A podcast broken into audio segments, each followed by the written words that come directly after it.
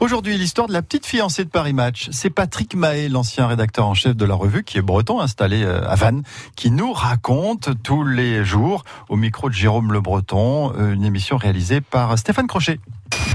Les images font elles aussi partie de l'histoire. Johnny Hallyday, Kennedy, Karl Lagerfeld et Jean-Paul Paris Match. Le poids des mots, le choc des photos. Brigitte Bardot, elle est appelée la petite fiancée de Paris Match. Mais c'est elle-même qui s'en réclame.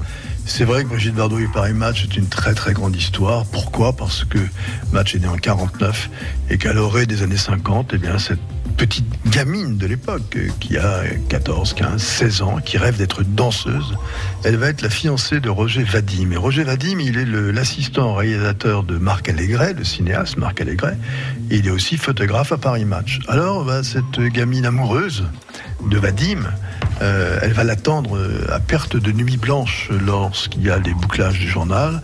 Bardot et Match, c'est une histoire folle. Même Raymond Cartier, qui était une énorme signature du journal dans les années 50 et qui était correspondant à Washington, c'était les grands conflits entre l'Occident et entre la Russie soviétique et tout ça.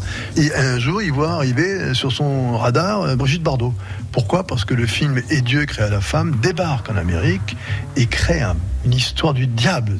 Le parti démocrate et le parti républicain américain vont s'empoigner pour une campagne électorale autour de Bardot, pour la faire interdire, pour faire interdire Et Dieu créa la femme. Donc on voit que Brigitte Bardot, c'est euh, dès les années 50 euh, une personne qui est incandescente évidemment, et nous on, on, lui rend hommage pour sa beauté, pour son glamour, cette femme éternelle, ce qu'on appelle l'éternel féminin en fait, cette beauté pure qu'elle incarne, on la, on la célèbre dans un portfolio d'images.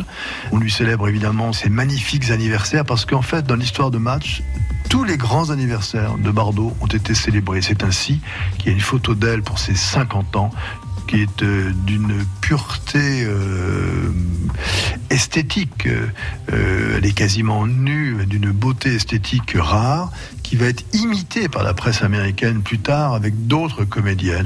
À chaque fois qu'elle a un anniversaire, c'est 30 ans, 35, 40, 45, 49 ans, très important parce qu'il y a un texte de Vadim où elle se livre dans une interview où elle parle de la solitude, elle parle de la mort. C'est très impressionnant.